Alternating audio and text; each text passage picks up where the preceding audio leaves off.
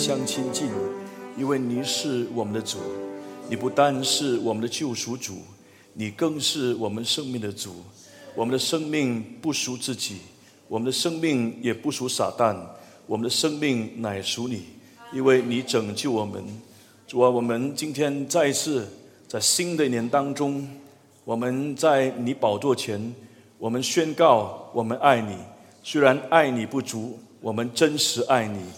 愿父你在宝座前，你领受我们的敬拜，你领受我们的服侍。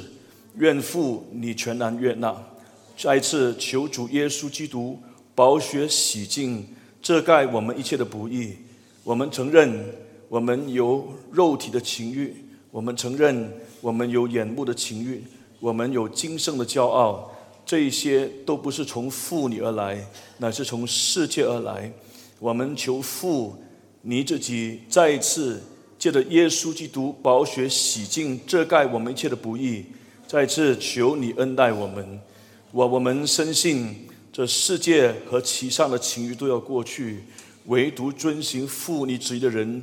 必要永远长存，因为我们的生命藏在基督耶稣里面，没有任何邪的权势叫我们与主耶稣基督你的爱隔绝，因为这爱就是基督耶稣你所赐给我们的。我们感谢你，在新的年求父你恩待我们，好叫我们一生继续学习敬畏主的名，一生在你的恩惠和真知识上成长，巴不得我们常常。在我们人生的每一个脚步，我们都是寻求你的面，寻求你的能力。我们每一天在你面前活着，我们是先求你的国和你的义。我们求上帝这样恩待。新的年，求上帝让我们继续看见多处我们生命、我们的四周围、我们这个国家，还有世界各地，主啊，你的王权彰显其中，要彰显你的荣耀。又求上帝。你帮助我们这一生，常常去息横切祷告，常常警醒不住祷告，又竭力殷勤努力在你面前热切传扬耶稣基督你死而复活的福音。也求上帝你眷顾这个家，因为我们软弱，但愿主继续教导我们学习怎么样以谦卑、以温柔、以忍耐，用爱心互相宽容，用和平彼此联络。建立保守圣灵所赐合为的心，上帝眷顾这个家，但愿我们切实相爱，见证主的名。愿主你垂听祷告，奉基督耶稣的名祈求，阿门。请坐。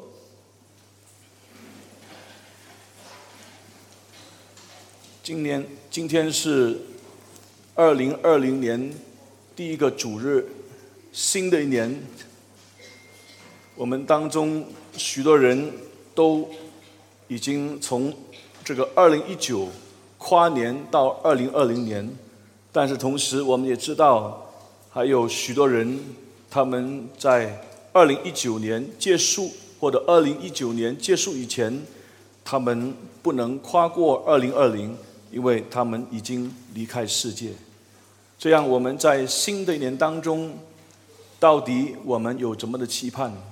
很可能有些人，他们期盼他们身体能够继续健康；有些人很可能很希望他这个生意能够有发展；有些人希望他转换工作能够有一个好的工作环境；有些人甚至希望在新的年，也许他要步入婚姻的生活。我们都有不同的这样的一个期盼，但是这一些的期盼。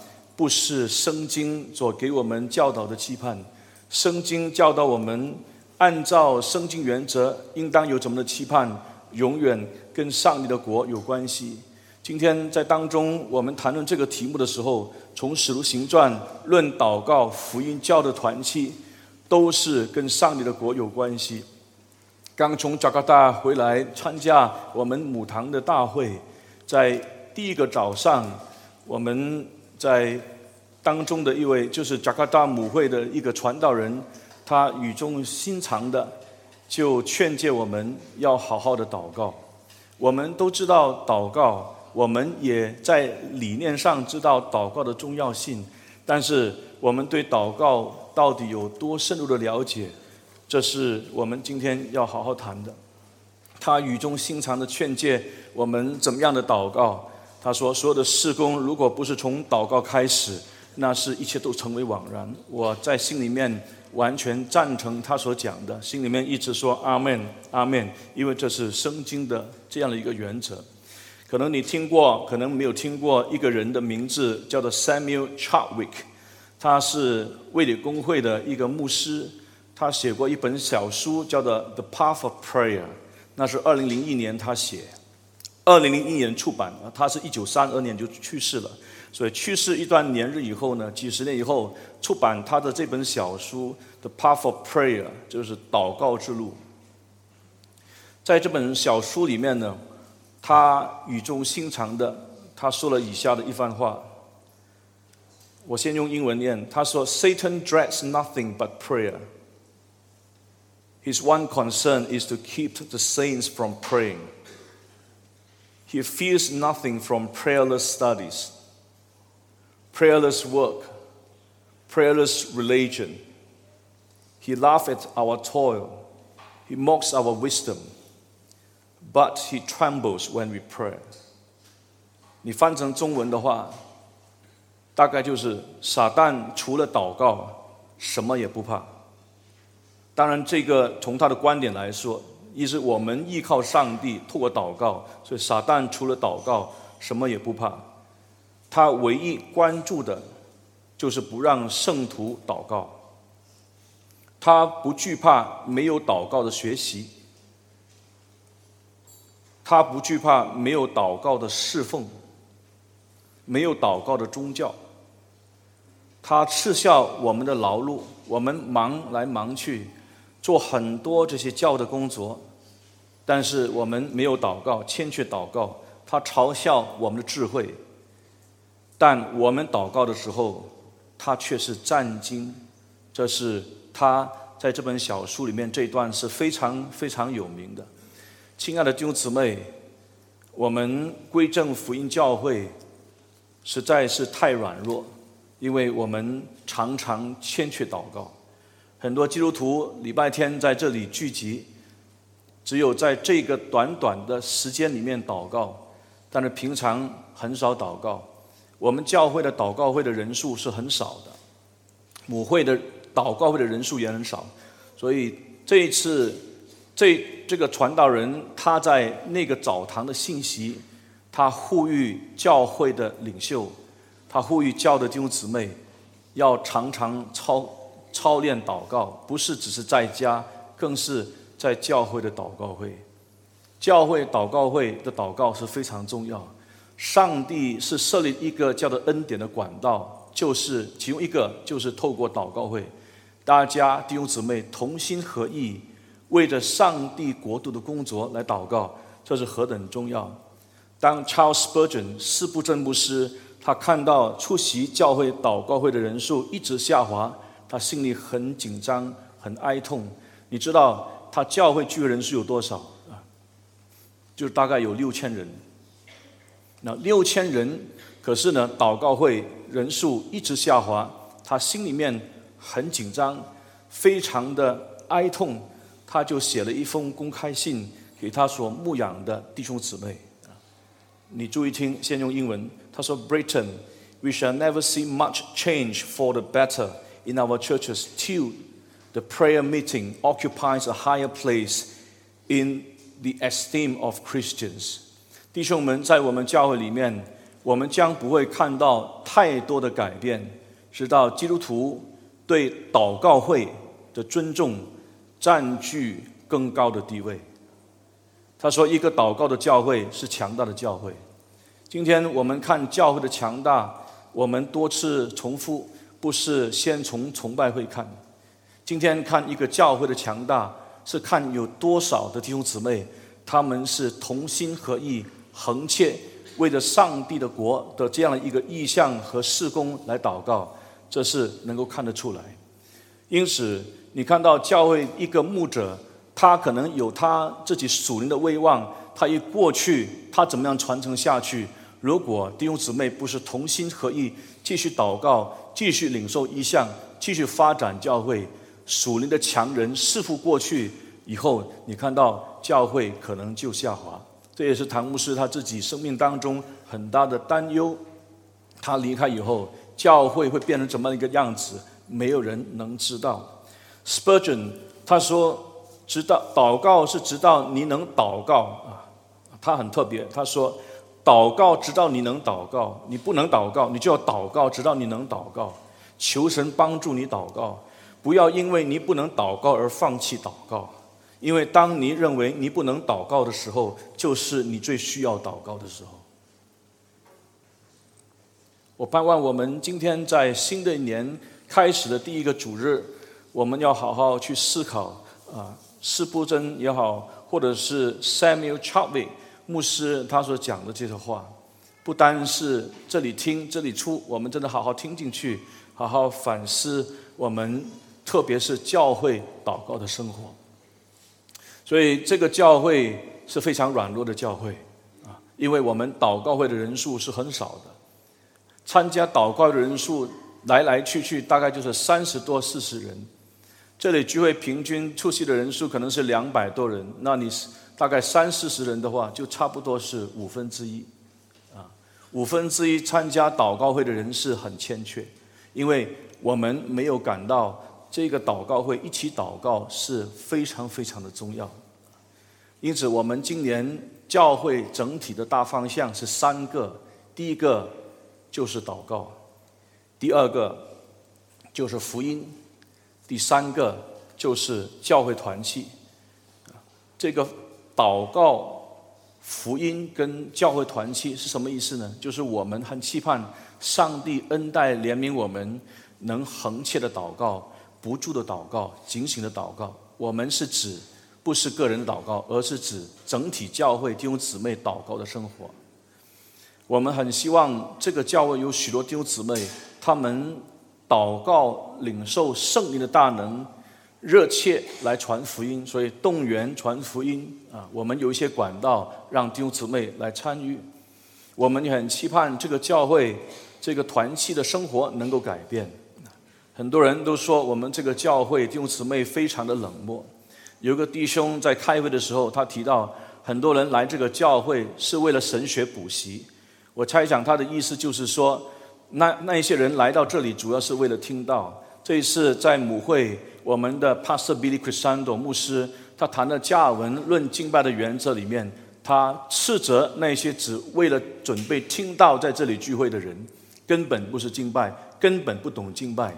因为敬拜的生活当中也牵涉跟教会弟兄姊妹团结的生活，敬拜的生活当中离不开祷告。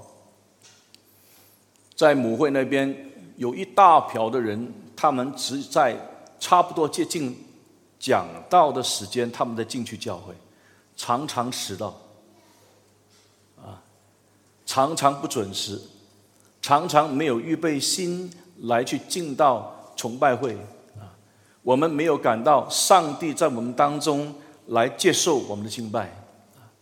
我们在当中以为就是一个横面的一个关系啊，你好吗？我好吗？问问问候问候，这个是可以，但是呢，我们却是常常忘记上帝在我们当中，他是要接受我们敬拜。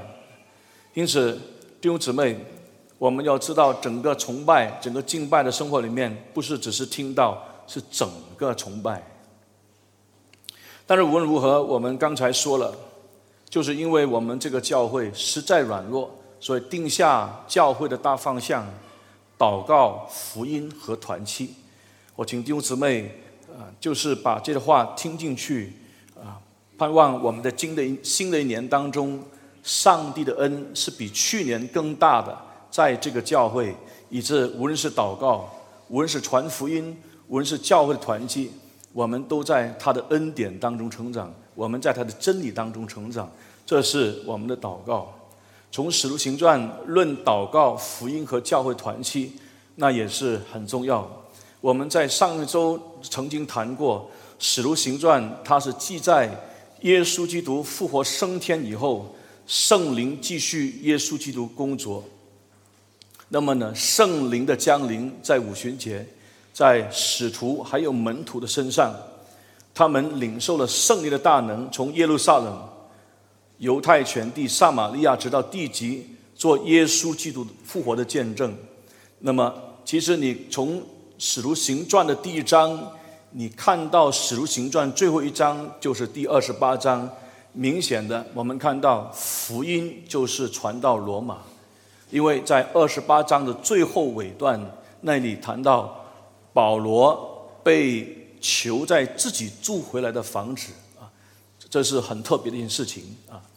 他被囚，但是却是自己要付钱租一个房子，被囚禁在那个地方。保罗没有闲着，保罗就在被囚禁的那个那个时段的里面呢，他就是继续的传福音。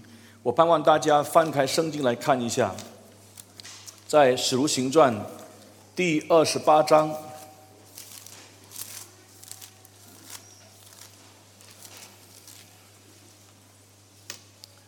使徒行传》第二十八章第三十节，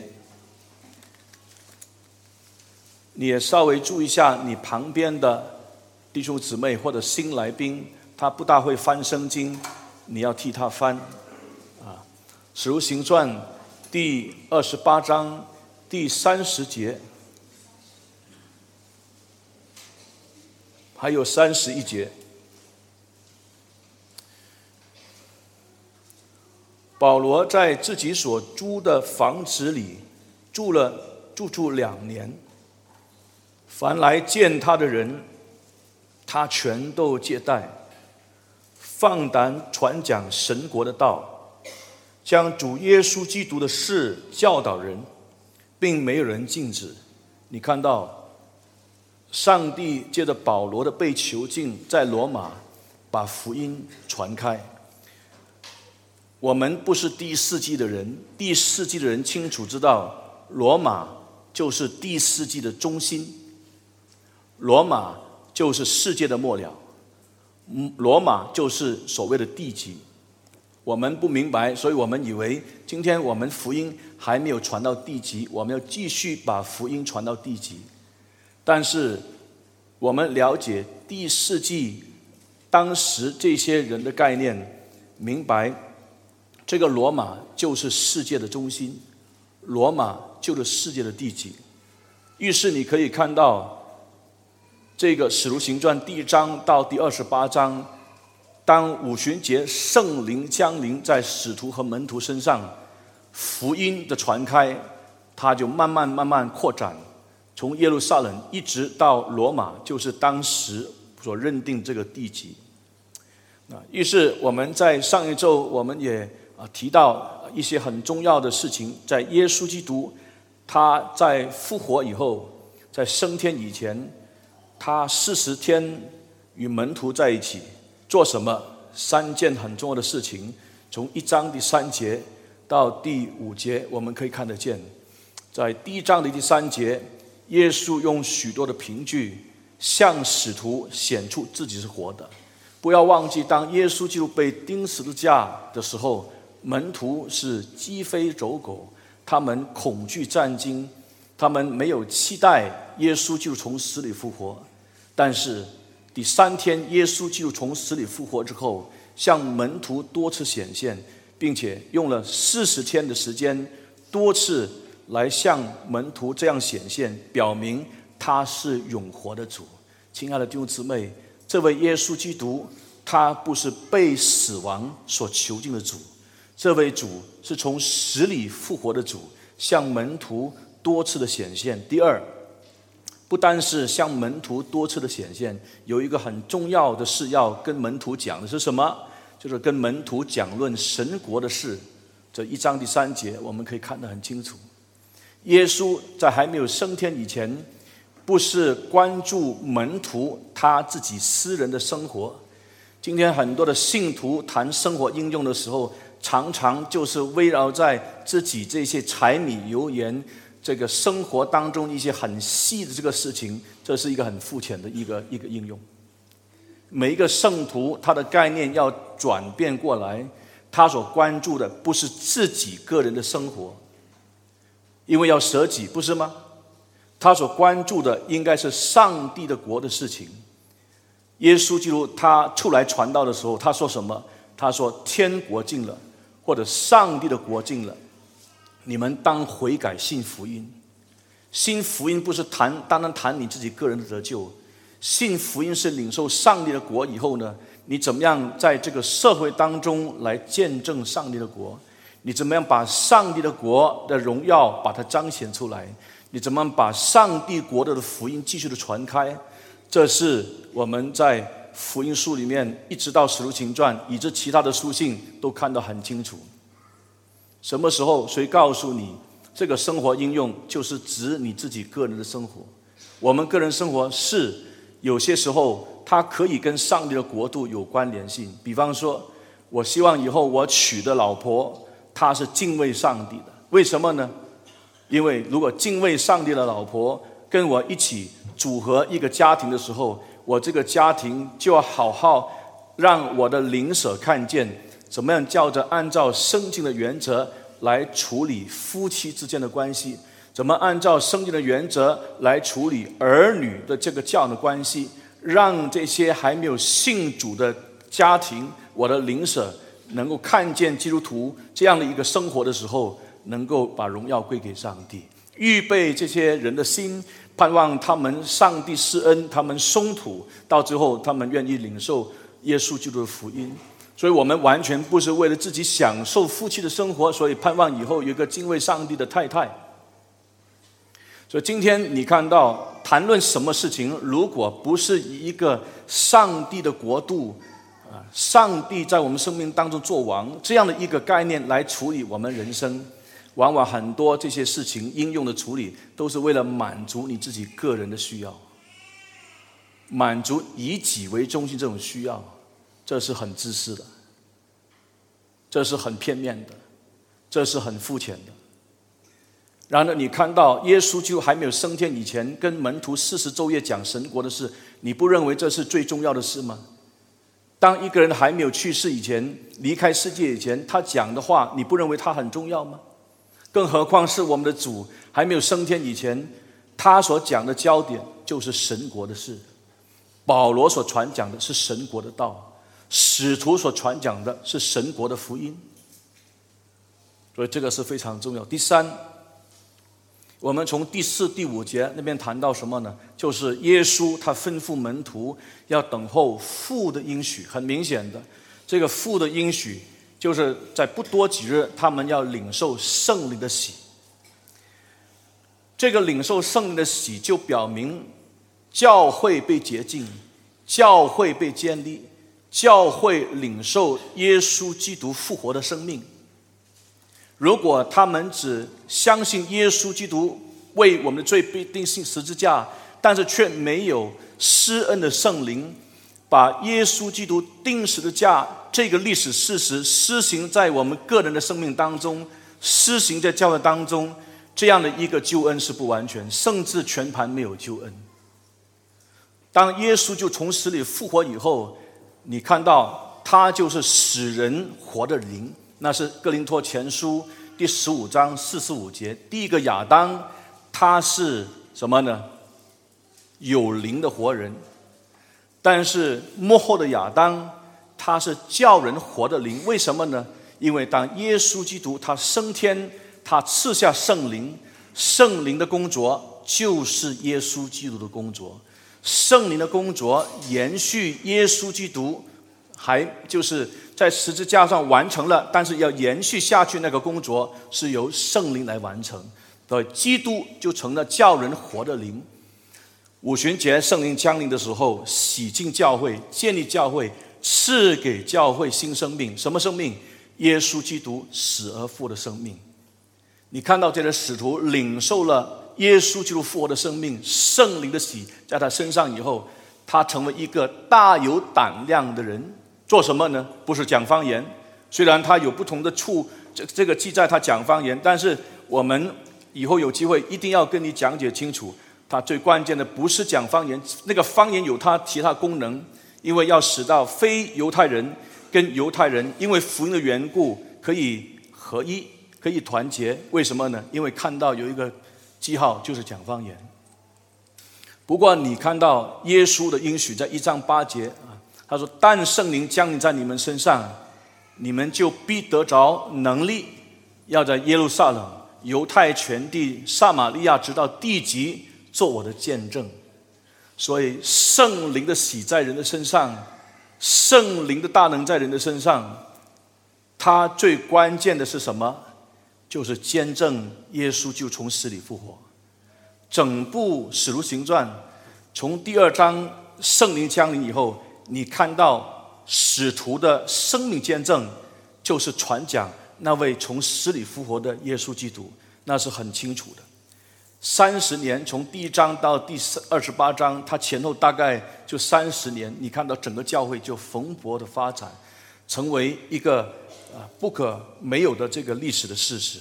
所以，亲爱的弟兄姊妹，我们要看得这么清楚，以致我们知道教会它在开始蓬勃的发展，是因为圣灵的大能在教会的身上。Derek Thomas，一个 Reform 的牧师，他也是一个神学家。他说，《使徒行传》其实就是圣灵行传，《使徒行传》里面他强调的圣灵的工作，其实就是耶稣基督工作的延续。意思是说，圣灵的工作也延续耶稣基督要成全救赎，使人继续领受救赎生命的这样的一个工作，是透过圣灵来延续的。所以我们感谢上帝，因为这个缘故，亲爱的弟兄姊妹，我们要清楚明白，这个使徒行传，它是一个救赎历史事件，它是不可能重复。我们不可能今天在呼吁圣灵降临，五旬节派他的错误，以为在使徒行传所记载的圣灵降临这一种的原则是可以重复的。是不可以重复的。为什么不可以重复？因为它是救赎历史事件。耶稣基督被钉十字架是救赎历史事件，historic 这个叫做 historical redemptive 或者 history 叫做这个 redemptive history 是不能重复的。那么五旬节圣灵降临，洗净教会，洁净教会，赐给教会耶稣基督复活的大能，赐这样的生命。是 once and for all，是不能重复的。这些都是救赎历史事件，是不能重复的。就好像你看约翰福音第二十章第三十和三十一节，那里提到耶稣基督在门徒面前另外行了许多的神迹，没有记载在约翰福音那本书的里面。但是你听约翰怎么说？约翰在三十一节，约翰说：“淡记这些事。”要叫你们信，耶稣是基督，是上帝的儿子，并且叫你们信了他，就可以得生命。当你看约翰福音里面所记载的七大神迹，你不是再一次求耶稣主啊，求你再一次来显现显明啊，你用五饼二鱼来喂饱五千人这样的神迹。医治这个生来眼睛瞎的这样的一个神迹，不是因为当你看见这些神迹，你要明白，这位使瞎眼的能看得见的，他就是世界的光；这位能够用五饼二鱼喂饱五千人的，他是生命的粮。每一个神迹背后都有一个很重要的信息，在约翰福音里面，他用这个神迹。启示的时候，他用那个字，大家也听过了，叫做神米亚。神米亚是什么意思呢？Signed。你今天崇拜会完了之后，你出去外面，你看到有一个男生黑色的这个 sign，这个是一个记这个是什么 sign？厕所，男厕所啊。一个女生的黑色的这个啊，那个是女厕所。你不会站在那个那个记号面前的时候，一直看着他，一直看着他，不不会这样。如果是这样子做，一定是神经有问题，因为这个 sign 的背后有个信息告诉你，这是男厕所，这是女厕所。同样道理，你看到五饼二鱼的神迹，你看到这个耶稣医治吓人的这个神迹啊，你看到在约翰福音书里面不同的这个神迹，这个神迹要引导你看到耶稣就是谁，耶稣就是生命的粮，耶稣基督是世界的光，等等等等，是很重要的信息，不是停在那边。同样的道理，今天我们看见这一些在使徒行传里面所成全的救赎历史事实，我们知道今天教会已经领受圣灵的喜。我们清楚知道，教会已经领受耶稣基督复活的生命。我们知道，因为领受了耶稣就复活的生命以后，我们应当靠着耶稣基督复活的大能，勇敢做见证。这就是我们可以看到《使徒行传》清楚的记载。《使徒行传》它的记载不是把焦点放在个人，把焦点放在个人的经验，那个不是焦点。《使徒行传》。它的焦点是谈到上帝的国以耶稣基督为中心，而是整个圣灵的工作来延续耶稣基督的工作。这个就是我们要用这样的一个这个救赎历史的框架来看有关于使徒行传。那当我们谈到传福音的时候，你发现在使徒行传里面不但是谈福音，它最关键的还要谈什么呢？谈祷告。福音的工作以先。都是需要祷告。整部《使徒行传》，你看到他的焦点不是放在你个人的祷告，整部《使徒行传》里面，他把焦点是放在教会整体的祷告。所以我们不能忘记这样的一个重要的教训和原则。我还记得，当我看这个，嗯，这个叫谁？宋尚杰博士他写的日记里面。或者是他曾经谈过一段话，那段话里面他是这样子说的：“他说以前我以为传福音是首要的，祷告是放在后面。可是后来他传福音的经历的里面，他说不是，他说祷告要放在前面，传福音是放在后面。为什么？因为传福音不是靠我们的口才。”传福音不是靠我们有限的人生经验，传福音的本身要靠上帝的大能，是靠圣灵的能力，不是我们靠我们三寸不烂的舌头去说服别人能够信耶稣。我们是没有办法说服一个人信耶稣，一个人信耶稣是完全圣灵在他身上的工作。为什么有些人在这里听到几十年，他还是不信耶稣？表明圣灵在他身上没有施恩，那是很可怕的。在他还没有离开世界以前，很盼望他有机会。哪怕如果圣灵没有在他身上施恩，一方面好像看又给他很多机会在这里听到，那是很可怕的事情。因为这些人他不信耶稣，到那一天他离开世界。他的上帝面前的时候，他根本没有任何理由说我没有听过福音。他没有理由说我没有清楚听过福音，只是我们不愿意信耶稣，我们不要信耶稣，那是很可怕的事情。既然是这样，圣灵是最关键的那个焦点，这样我们做上帝的工作、传福音的工作。我们都是要依靠上帝！你看地处的经文谈到这个祷告的事情的一段的圣经，就是在第一章的第十二到第十四节，请大家翻开来看，请大家站起来宣读一章十二到十四节的经文，《使徒行传》，《使徒行传》。第一章第十二到第十四节，预备，一、二，念。有一座山，名叫橄榄山，离耶路撒冷不远，约有安息日可走的路程。当下门徒从那里回耶路撒冷去，进了城，就上了所住的一间楼房。在那里有彼得、约翰、雅各、安德烈、斐利、多马、巴多罗马、马太、亚勒菲的儿子雅各，分类党的西门和雅各的儿子。这些人同着几个妇人和耶稣的母亲玛利亚，并耶稣的弟兄，都同心合意的横切祷告，请坐。所以，当耶稣基督从死里复活，用四十昼夜与门徒在一起讲解神国。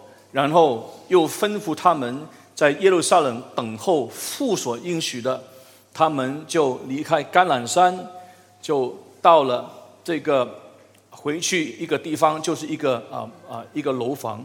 这个楼房按照历史的记载，应该就是马可楼啊。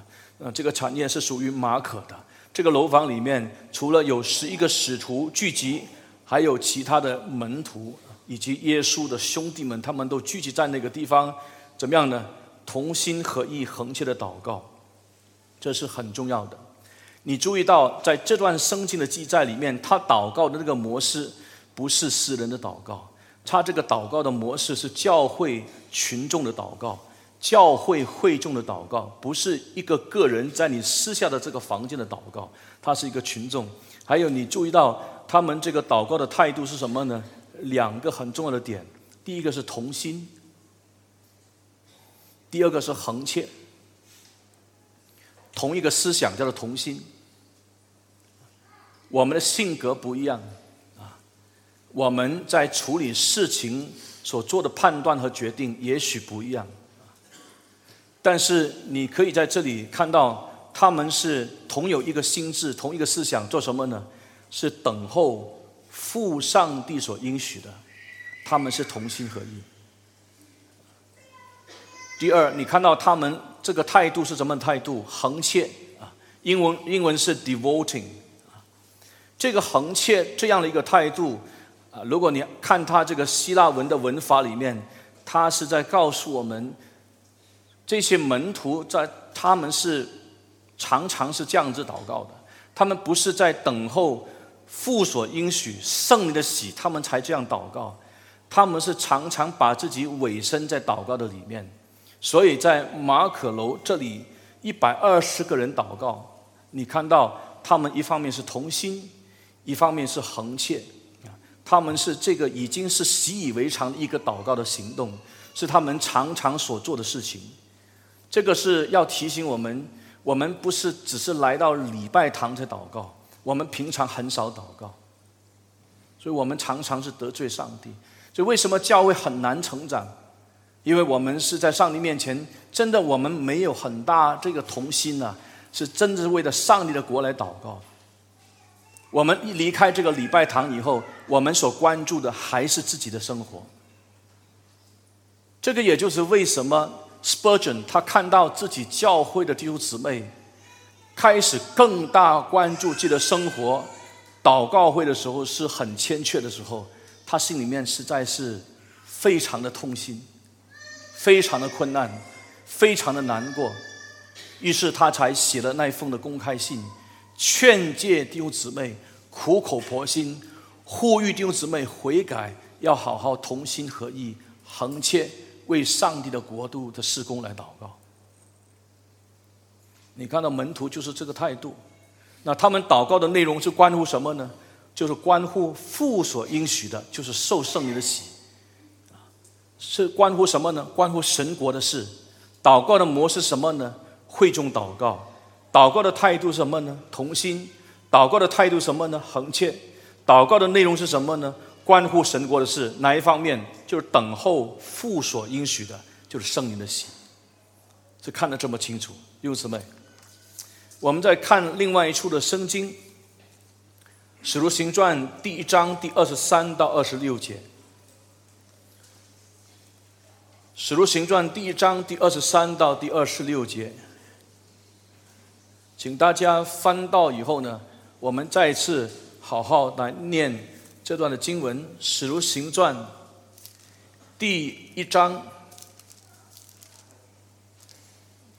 第二十三节到二十六节，第一章的第二十三到第二十六节，第一章的二十三到二十六节，我请大家好好的念一章的二十三到二十六节，预备一二念。于是选举两个人，就是那叫做巴萨巴，又称呼尤士度的约瑟和马提亚。众人就祷告说：“主啊，你知道万人的心，求你从这两个人中指明你所拣选的是谁，叫他得这使徒的位分。这位分犹大已经丢弃，往自己的地方去了。于是众人为门徒摇签，摇出马提亚来，他就和十一个使徒同列。”这里是谈到他们在马可楼，一方面为着等候父所应许的祷告，另外一方面，他们也为了要替补，就是已经去世死亡的犹大，替补他这个位置啊，选出一个人代替他来祷告。再次你可以看到呢，他们是一个群众的祷告，不是私人祷告。他们的祷告的原因是什么？就是希望上帝。显明他拣选人的心意啊，什么意思呢？就是祷告的内容，他要选出同做耶稣基督复活见证的一个使徒，代替犹大。所以你可以看到，他们就是这样的祷告。他求主啊，在这个这个过程当中显明谁是主所拣选的啊。所以他他在他们在祷告当中啊，是这样子向父来祈求。不过很特别的一点是什么呢？就是摇签。这个是在旧约里面，他们为了要寻明上帝的旨意，他们摇签啊。那么摇签这样的一个做法，在圣经当中最后一次的记载，就是《使徒行传》第一章第二十三到二十六节这里这一段。那我们今天寻明上帝的旨意。需不需要一方面祷告，一方面摇签？好像民间信仰的有两个东西啊。那么丢上去下来看盖贺啊，这个我很懂，因为我以前就是民间信仰的，常常做这个事情啊，在神主牌面前求我们的祖先显灵，把两个像贝壳一样的东西呢啊丢上去看它盖还是合，那么就是这样子来求求。就是显明他的心意，啊，不是这样。我们要知道呢，这样一个做法是在《使徒行传》里面被记载。我们刚才就讲了，它是救赎历史，不可能再重复。这是在这个新约教会圣灵降临以前，还没有啊有这个圣灵降临洗净教会之前，他们最后一次这个做法。所以透过摇签把马提亚选出来。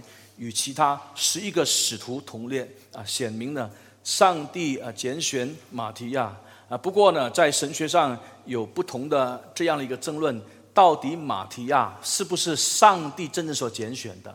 有人说不是，有人说是啊，有人说保罗才是上帝所拣选的，成为十二个使徒，代替犹大。今天我们不在这里来争论有关于到底是马提亚或者是保罗。不过呢，我们重点要看见的是什么？就是这一些弟兄姊妹，他们还是一样是一个群众的祷告，而且他们是求上帝来显明他拣选人的心意。你看到他们祷告的内容是为自己吗？你看到他们祷告的内容是为了这个柴米油盐吗？你看到他们祷告的内容是谈到他们一些生活当中这个应用吗？你看到他们就是。关乎上帝的国，为什么要选出这个人呢？要同做耶稣基督复活的见证，跟十一个使徒是同列。第三处的经文，大家再看，就是使徒行传第二章第四十二节。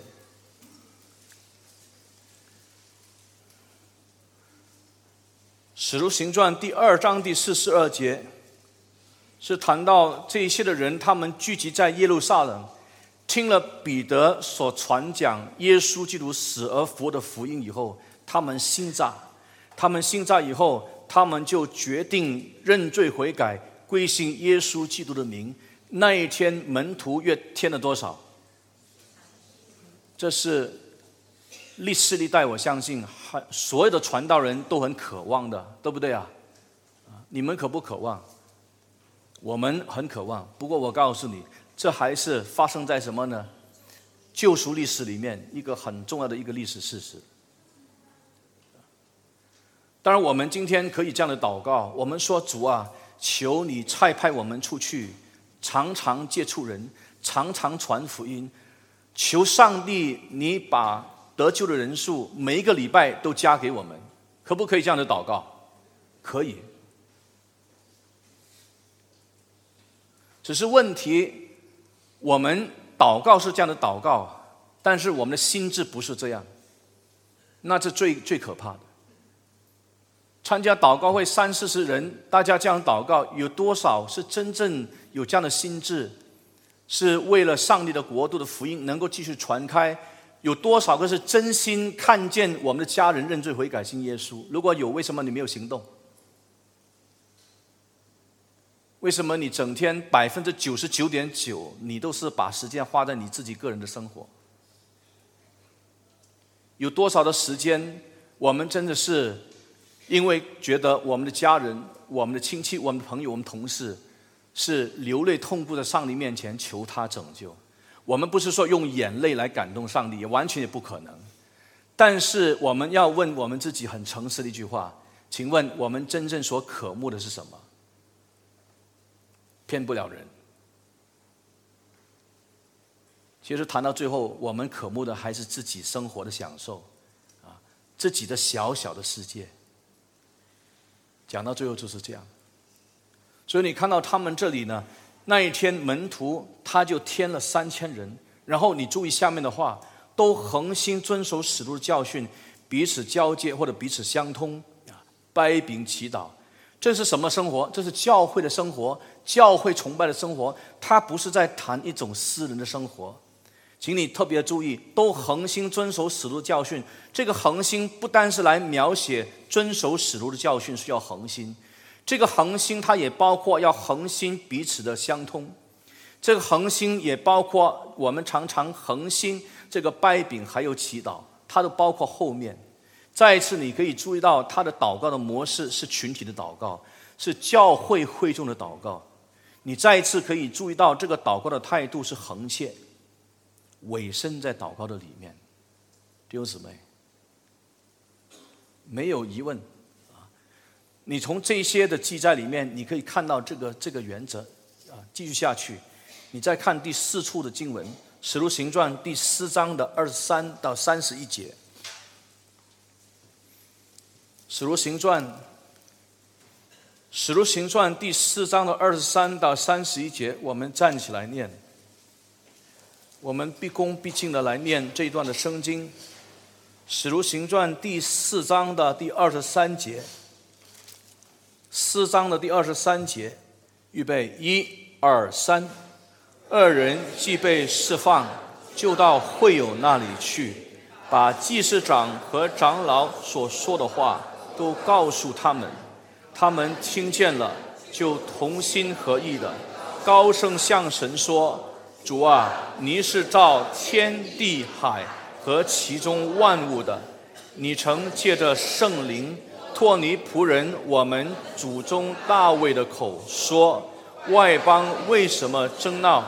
万民为什么谋算虚妄的事？世上的君王一起起来，臣宰也聚集，要抵挡主，并主的收高者希律和本丢比拉多，外邦人和以色列民，果然在这城里聚集。要攻打你所高的圣仆耶稣，成就你手和你意志所预定必有的事。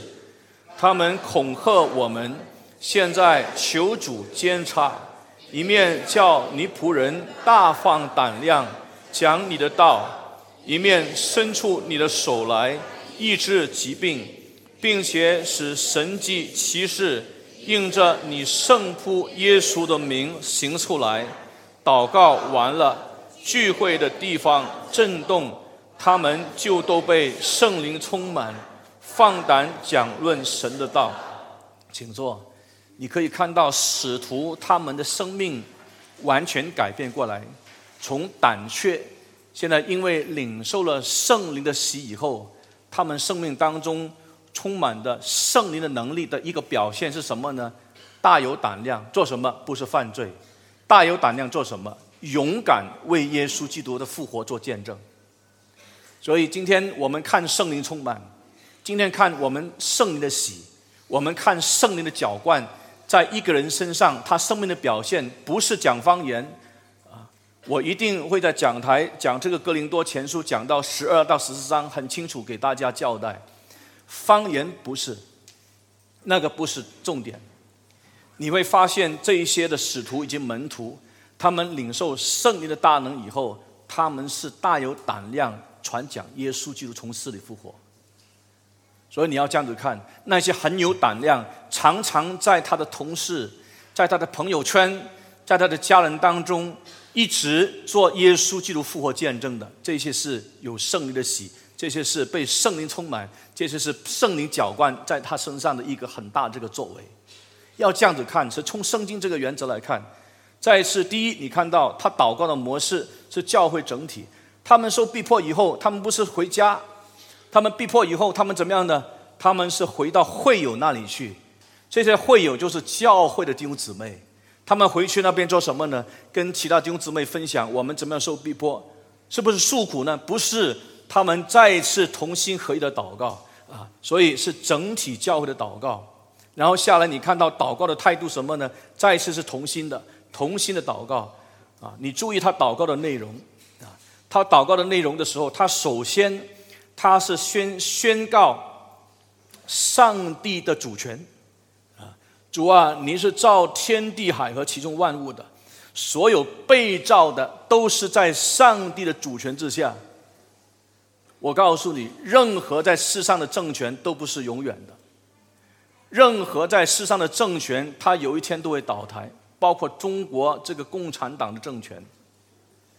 不要把我们的期望在这个共产党政权，我们所寄望的是上帝的国，上帝的国是永远的，任何世上的政权都是短暂的。这些的政权，如果上帝普遍恩惠，他缺欠在一个政权的身上，他常常行不义来对待他的子民。上帝已经指明世人何为善啊，世人啊，你要行善。你要行公义、好怜悯、存谦卑的心，与你的上帝同行，那是上帝普遍的恩惠。政权都是在上帝主权的这个统管之下，所以无论是天，无论是地，无论是海和其中的万物，包括政权，都是在他的主权之下。这样呢，你再下来再看他说什么，他就提及了诗篇第二篇。表明他们目前受逼迫是应验了诗篇第二篇啊！你听他怎么说？你借着圣灵托你仆人我们祖宗大卫的口说：外邦为什么争闹？万民为什么谋算虚妄的事？世上的君王一起起来，城宅也聚集，要抵挡主，并主的收高者。希律和本丢比拉多外邦人和以色列民果然在这城里聚集。要攻打你所告的圣仆耶稣，成就你手和你意志所预定必有的事，亲爱的弟兄姊妹。所以传讲耶稣基督，我们肯定面对逼迫，我们不可能逃避逼迫。一个基督徒他一帆风顺，表明他没有勇敢、没有胆量见证耶稣基督，人家没有看到他是像一个基督徒。因为你在公司里面，你跟别人在一起，你跟你的同事在一起，他们从来都不知道你是基督徒，或者他们知道你是基督徒，可是你根本给给他们没有任何这个生命的这个这个冲击，他只大概知道说礼拜天的时候他去庙堂，你去礼拜堂，大概分别就是这样。但是你看到这些的使徒，他们因为是真正在上帝面前领受圣灵的大能。勇敢把耶稣基督复活的这个福音传讲的时候，他们就面对逼迫，应验了诗篇第二篇。其实逼迫基督徒就是逼迫耶稣基督，逼迫教会就是逼迫基督。那是等量的。耶稣说，学生不能高过老师，什么意思呢？这不是表示说学生的成就不能高过老师的成就。今天在社会，你看到太多就是这个后浪推前浪啊，学生高过老师比比皆是。但是你看耶稣基督，他谈到这一段的时候，他的上文是谈到受逼迫。我们的老师耶稣基督受逼迫，我们信耶稣的人也要受逼迫，那是叫做正常。基督徒不受逼迫，那叫反常。我们敢不敢这样的讲？那是圣经原则。基督徒没有面对逼迫，那是反常；基督徒面对逼迫，那叫做正常。撒旦不会放过我们。一个教会，他越勇敢做传福音的工作。他越很盼望能够按照上帝的旨意做上帝的工作，撒旦的攻击越大。从牧者开始，教会领袖到一半的信徒，最重要，他要瓦解教会，到最后，上帝的工作不能做下去。你不要忘记创世纪三章十五节，从那边开始有两条线，一条是这个叫什么女人的后裔，一条是蛇的后裔。这两条线是平行，一直对抗，一直对抗。对抗的其中一个高峰是耶稣基督被钉死的架，但是耶稣基督没有被死亡所捆绑，第三天从死里复活。这一场的战争是继续下去。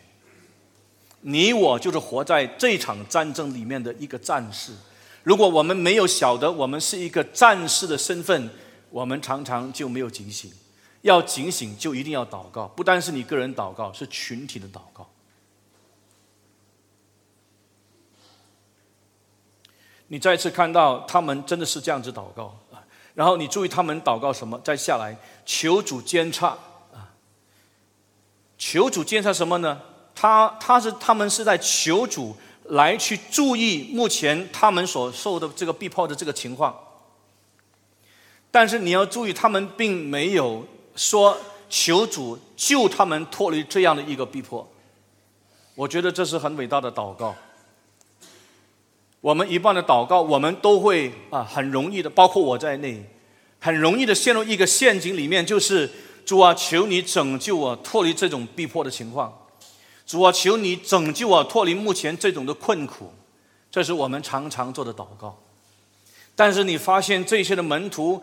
他们受逼迫完了以后，回到教会，他们在一起同心合意祷告、横切祷告的时候，他们竟然不是求主拯救他们脱离逼迫，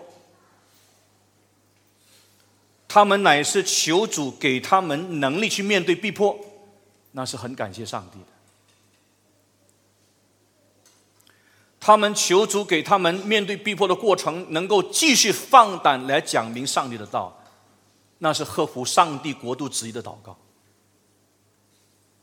所以上帝垂听。他们祷告结束以后，有什么事情发生呢？地震动。我在说，这是救赎历史发生的事实。你今天不要期望啊，我们在星期三祷告会的时候，你来，我们一祷告完的时候，整个这栋楼房倒震震动。这栋楼房震动的话，是可能地震，这栋楼房要倒下来。我们不是期盼那一种的现象，不是弟兄姊妹。你更要注到一注意到一个圣经的总原则，乃是他们祷告完了之后，他们被圣灵充满。你注意到，然后做什么？他们是大有胆量来去见证主的道，这是重点。啊，所以我们今天也一样，我们求主帮助我们在面对逼迫当中勇敢面对，也继续放胆。来传讲神国的道，继续放胆来传讲耶稣基督的福音，这才是我们祷告的重点。其实我们还可以有很多呃不同的这个经文来谈，呃，但是我们讲到最后的时候，就是要让呃大家能够醒悟一件事情。这个事情是什么呢？所有在使徒行传里面的祷告，包括保罗、巴拿巴或者希拉。他们在不同的这个地区的宣道工作里面，都是跟上帝的国有关系的祷告，这是第一点，请你注意。而且《使徒行传》里面第二点，第二点，而且《使徒行传》里面，他非常强调教会整体的祷告，不是个人祷告。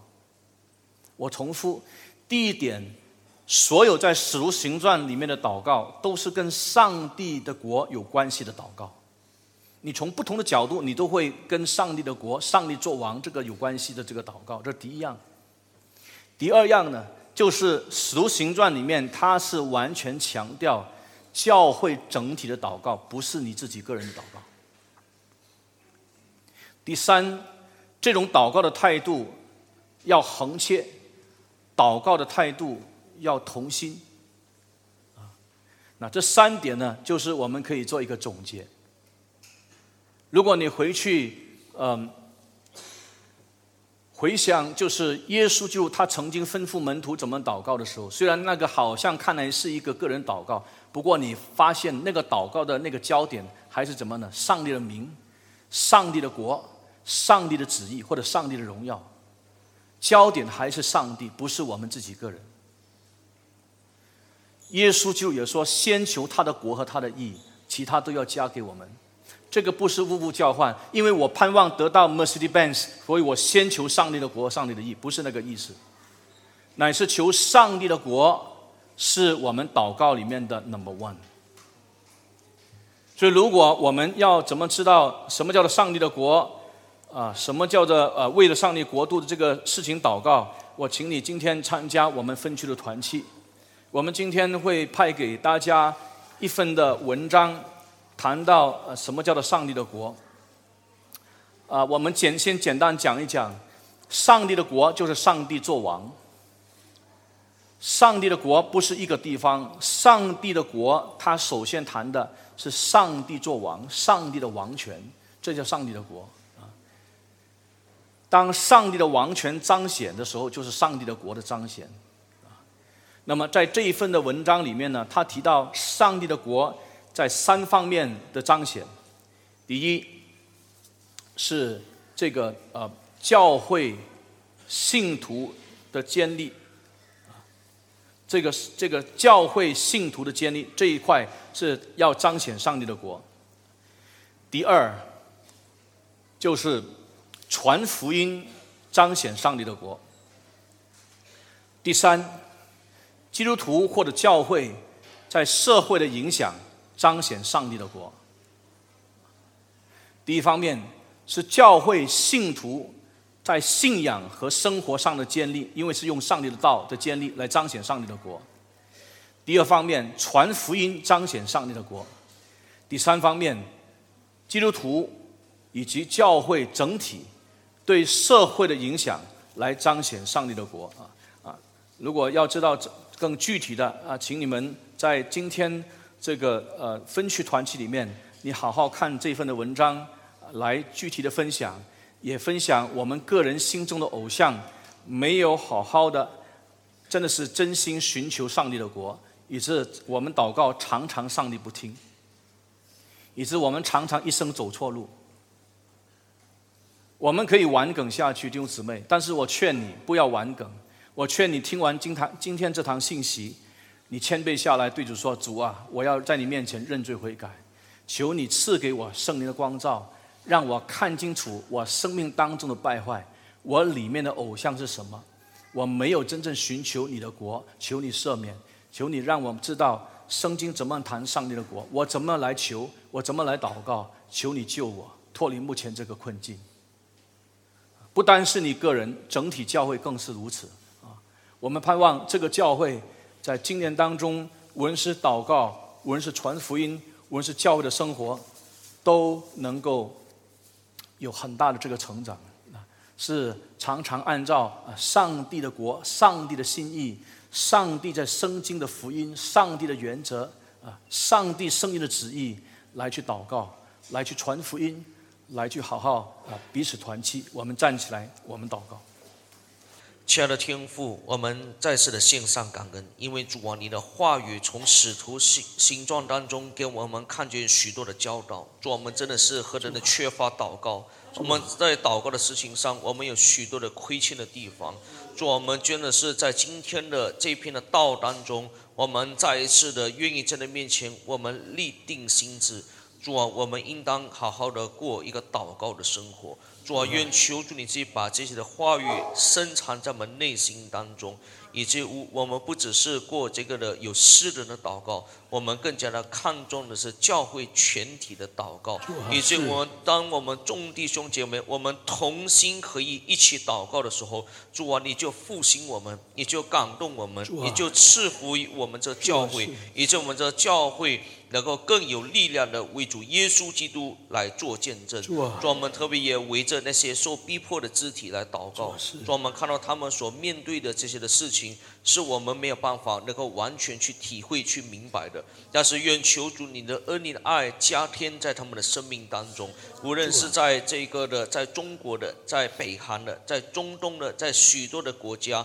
专门，他们都面对因为信仰的缘故，因为传道的缘故受逼迫的，愿求主你继续的坚定他们的信心，在你面前能够继续的来依靠你。专门特别围着王一牧师来祷告，专门看到啊，因为面对这个的不公义的这个政权的这个的判决而进入监狱九年，愿求主你继续的赐恩给他，赐给他在监牢当中能够继续的经历浩大的恩典。继续有信心来传扬福音，以至于他在监狱当中也能够像保罗一样，在监狱当中继续带领许多人归信主耶稣基督。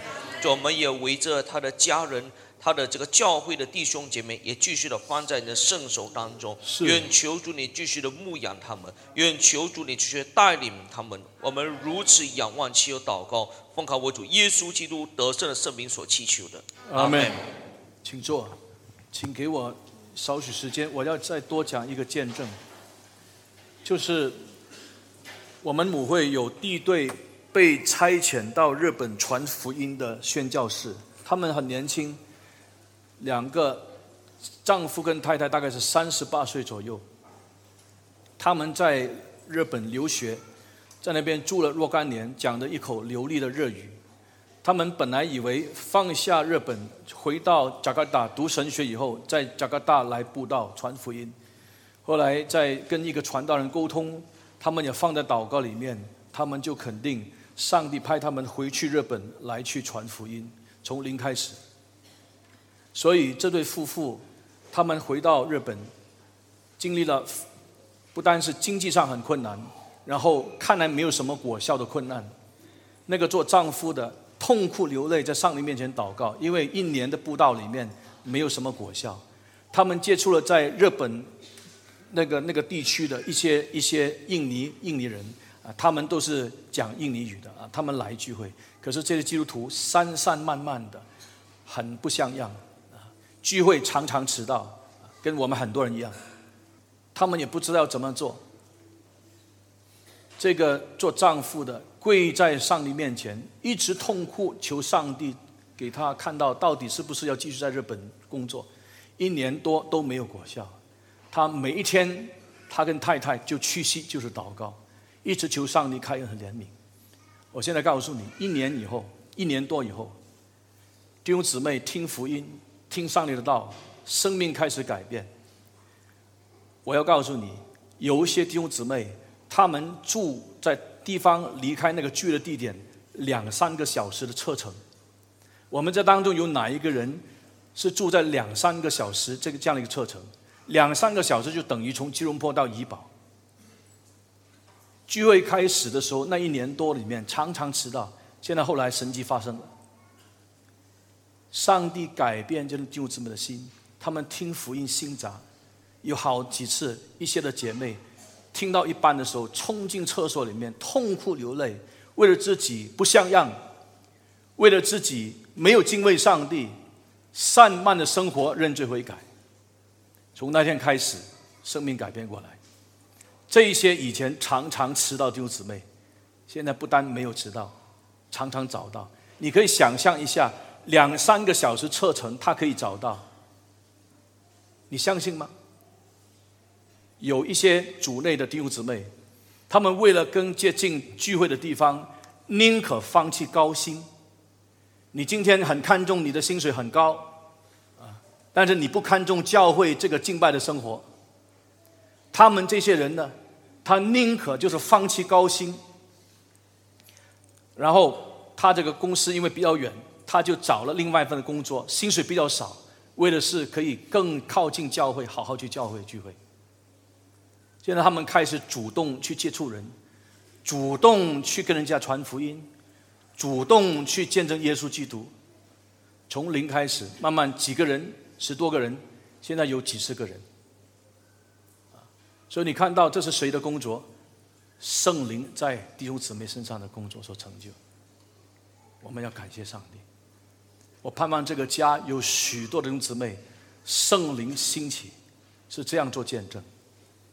愿上帝赐福我们。